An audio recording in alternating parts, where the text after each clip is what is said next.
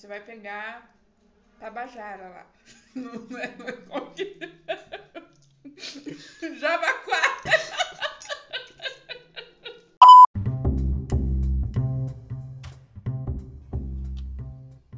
Sejam muito bem-vindas!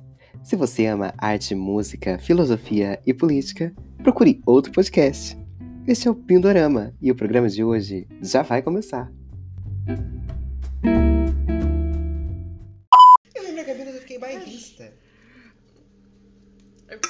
Você, é 19? Eu, eu, eu no 19.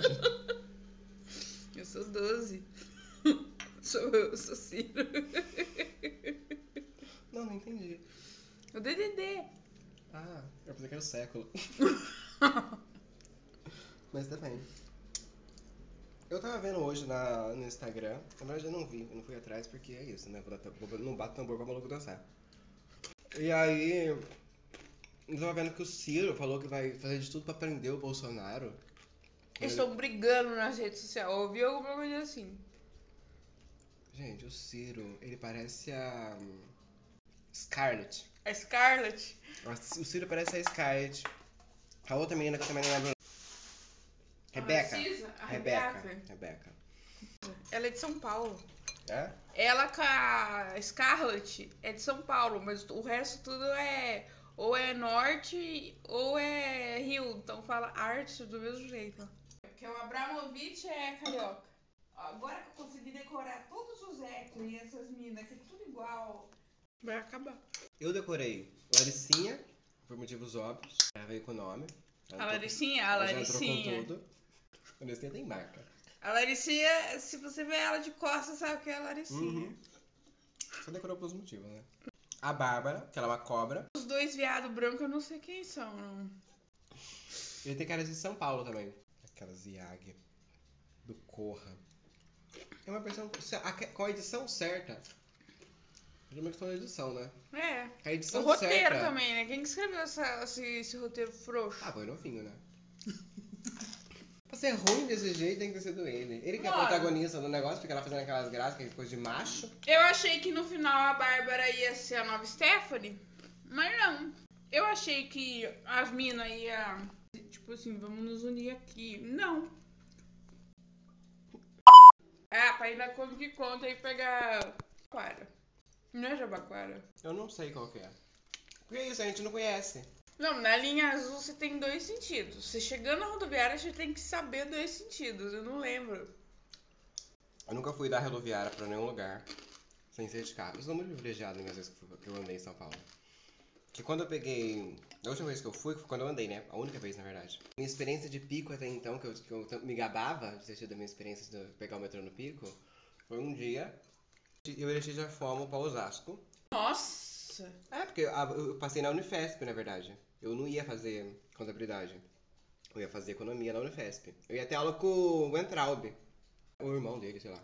A minha experiência em Osasco foi esse único dia. Aí a gente foi, a gente foi procurar casa, a gente entrou na kitnet, que é aquilo, é um cativeiro. É um cativeiro.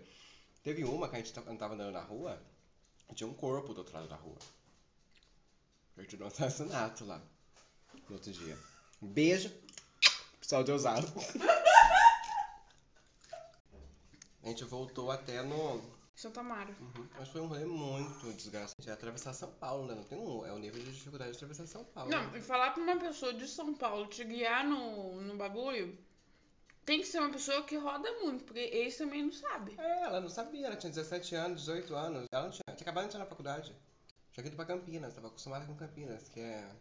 Um busão. Essa, essa coisa provinciana maravilhosa que a gente tem aqui.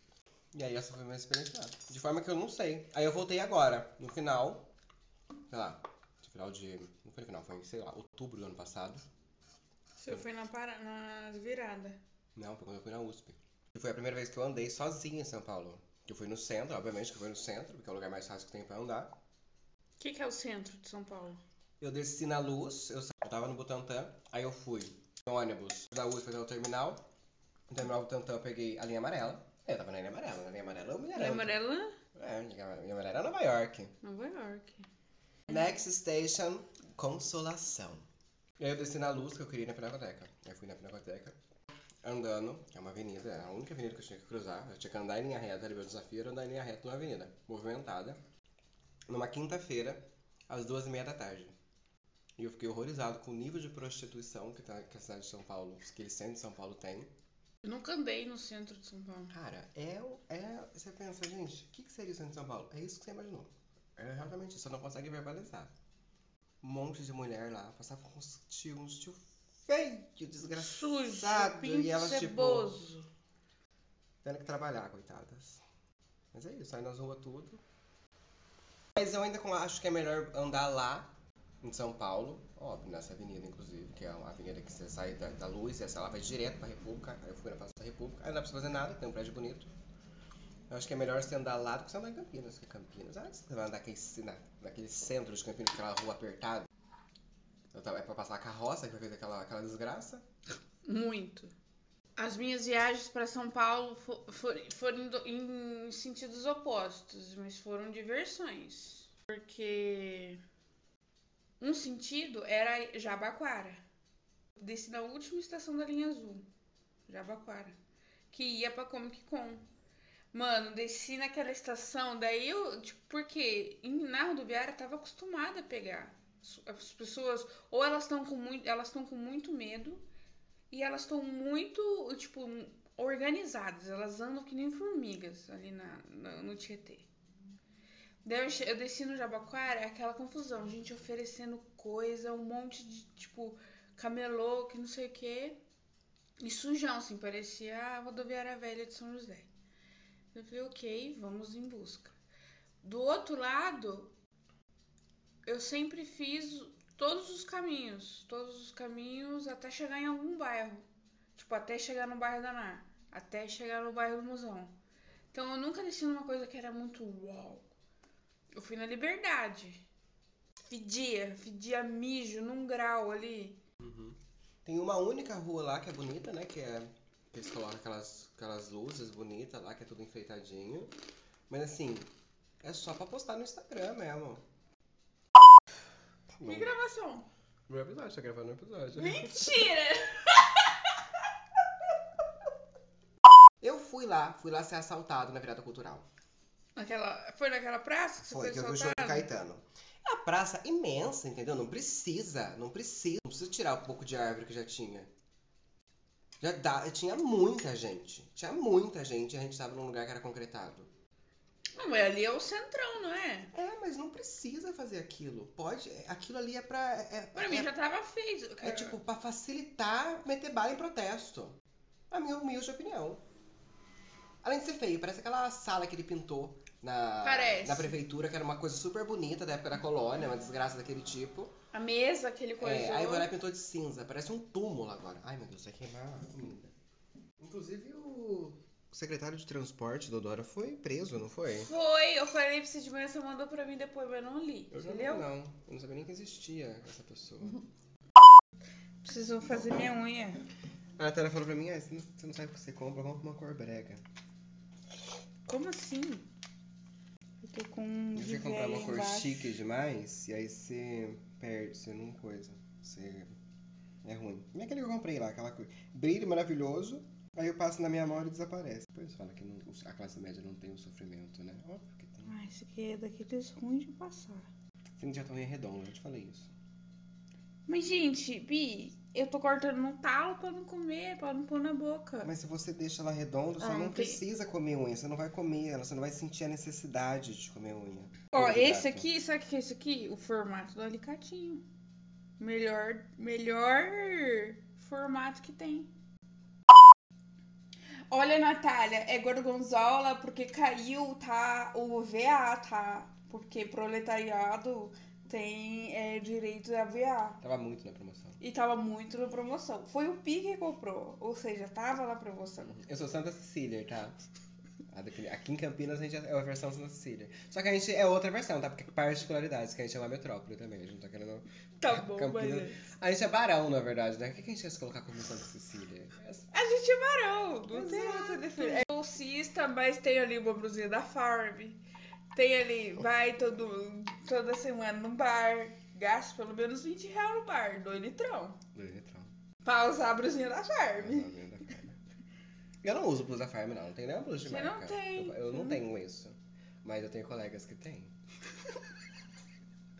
Mas eu em si, não. Não gosto. Eu não sou contra a existência da tecnologia. Só que eu acho que a existência da tecnologia está atrelada a um, a um modo de vida, né? E aí você tem que. É claro, eu tô falando isso usando um telefone, né? Eu não posso criticar. Eu preciso reformular minhas críticas pra ele. Não, mas aí é a questão da do custo-benefício. E eu também não tô. Mas aí que tá, não é errado você consumir, porque existe. Essa é a grande, grande questão da história. O problema não é você ser linha amarela. A linha amarela existe. O problema é. Porque se, a- se o, O código custo- da Apple fosse aberto, a produção poderia ser mais barata. Mas esse se é a grande questão, né? Ele não é. Ele não vai ser. Por que a gente tá fazendo história contra, contrafactual no dia a dia, no nosso modo de vida? Por que a gente age como se fosse diferente, sabendo que não é? Não é? Então a gente coloca esse se antes. E aí é isso. Daí a gente fica se julgando, você fala? A gente fica se justificando. A gente fica se justificando da forma errada. O problema é que a gente consome. Mas o problema também não é consumir. O problema é que a gente aceita. As pessoas da linha amarela, inclusive, aceitam, porque são elas que realmente ganham dinheiro no Brasil. O resto é resto, a gente é a margem. Porque tem que ter dinheiro. Não vai você precisa ter pra morar em Pinheiros? Você não vai morar em Pinheiros ganhando 3 mil reais. E nem tem no carro de marcha que E nem ter no ela. carro de marcha. Entendeu? Não, não é possível. Porque a gente vai tentar. Entra no imobiliário em São Paulo pra você ver o preço desses Ah, apartamentos. os cativeiros que a gente vê, adora aquelas páginas. Pra ver o quanto que o nosso apartamento vale, entendeu? O problema é a mentalidade, né? É a forma como o dia a dia é regido.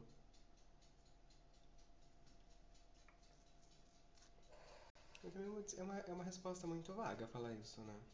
A gente pode ter consciência, a gente vive Não, mas a mentalidade que a gente é regido é, você tem uma. Você tem numa. tá numa classe social e pertence a ela porque você tá gastando pra estar nela. Mas a questão é, quem põe a janela na beira Cara, é uma coisa. das coisas? É você olha por fora, você acha que o cômodo tá- aqui. é centralizado, mas não é, queridos. Entrem aqui pra você ver. Exato, exato. Essa janela, aquela. Não- Qualquer janela, qualquer janela e porta. Qualquer janela e janela? porta tá errado. Acho que a única que não tá errada é a do banheiro. Uhum. Ó, a Nath falou, Kerr, não existe abrir uma porta pra um cômodo. Sabe, pra uma parede. Você sempre abre pra uma parede. Essa porta ela abre, ela vai no meio de um cômodo. Que é aí a questão. Por que, que a gente constrói casa desse jeito então? Será que existe planta assim hoje em dia? Mas por que, que existiu? Vai falar que as pessoas só começaram a pensar na forma como você coloca a porta dentro de uma casa em 2000? Então que a Revolução Industrial foi em 1750? E a segunda foi em 1800 e pouco? Sei lá Não, quando? Tá bom, tá bom, convenceu. eu não sei. Porque eu, eu acho que foi. Obviamente foi um engenheiro civil que fez essa merda. Então tem que ser. E não é mal feito. Porque. Olha a- olha a grossura dessa parede. Não, Parece uma senzala. sim. É uma coisa que sustenta. É uma coisa estou inovando construindo um prédio. Foi um desses engenheiros civil que eu acho que quis inovar, não é possível. Mas por que que faz, por que que faz um negócio desse? Porque de fora é, é simétrico. Mas a pessoa porra. pensa externamente que não é, não é bonito, Pois não é, se justifica Pensa no engenheiro que fala assim, eu vou testar isso nesse prédio. Testou nessa porra aqui. Porque não é possível alguém pensar num negócio desse. Eu acho que a questão é, literalmente não pensou, não se importou em ver qual que seria a disposição interna. Tipo, foda-se se a cozinha vai ficar nesse canto, depois vai ficar um canto vazio com um vácuo no negócio. Não tem importância, não me importo. Eu tô pão.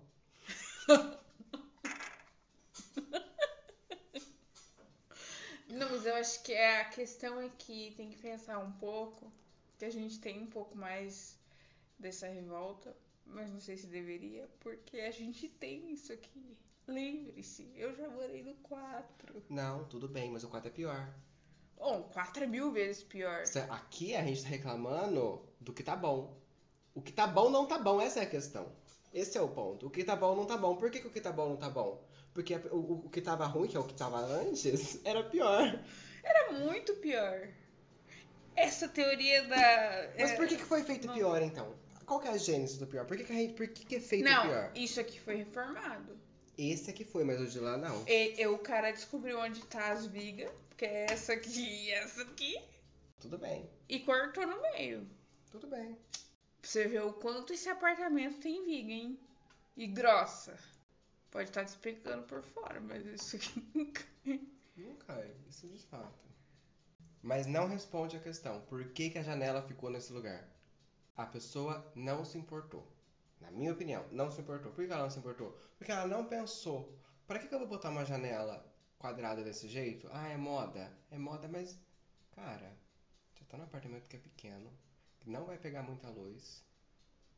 Pra que, que eu vou botar uma janela desse tamanho? Sendo que aqui não precisa ter uma janela desse tamanho. Porque eu acho que se fosse pra ser registrado esse terreno teria errado.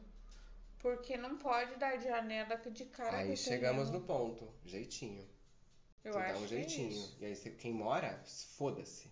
Você vai pagar do mesmo jeito. Mas provavelmente é isso. Porque a- quando que colocaram a caixa de relógio nesse prédio, que foi construído nos anos 70? O ano retrasado. É o jeitinho. Mas, gente, isso aqui não é um jeitinho, Pia. A nossa janela do quarto não é um jeitinho. A nossa janela do quarto não é um jeitinho? Colocado uma janela do quarto no canto, uma janela pequena no canto? Não era pra ser um jeitinho, mas é um jeitinho de economizar dinheiro, né? É grande. A janela podia ser pelo menos do tamanho dessa. Sim, Um pouco menor, talvez, mas. mas não sendo esse estilo. É, exatamente. Uma essa janela. aqui é uma uma janela. Igual a gente você pensar, é um prédio, que tem, um prédio tem janela. Aí você pensa, você lembra um prédio. Exato. a Janela. Não isso. Sim. Que ele fosse no meio da parede. Igual você pensa numa janela, no meio. Não, sim, mas. Posição. Porque é muito grudado com o terreno do lado. Eu acho que isso não é certo. Que Ou, Pode ser, que pode ser. ou o muro do terreno do lado deveria ser maior. Sim. O- e o muro do terreno do lado é isso, que a gente abre o terreno e a gente vê esse tijolo com saibro. Daria pra ter sacada, mano. Olha o tamanho desses guarda-para pra tá- ter uma sacada. A janela ser uma sacada. Mas não compensa, né? Financeiramente não compensa. Não é que financeiramente não compensa. Não, a questão não é financeira. Porque a questão não é É financeira. maldade. É maldade. Não é maldade. Maldade é uma palavra muito forte, muito maquiavélica pra falar. Pra, pra- pra- Gente, a comida vai queimar. Tava fritando aquela hora.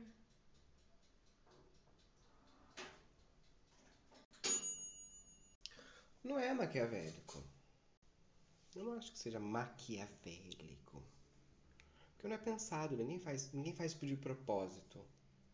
Gente. E o cara também não fez de propósito. Só que ele deixou passar. Ele deixou passar por quê? Porque ninguém se importa se a- se a casa tá. Não tem nada que fale, ah, essa casa para ser construída precisa ser construída numa regra. Existe agora. Talvez deve existir agora, né? Mas é isso, as pessoas ficam dando jeitinho pra Mas burlar. eu, eu imagino ainda que falaram assim, não, a janela vai ser desse tamanho. Daí alguém falou, não, põe uma janela maior.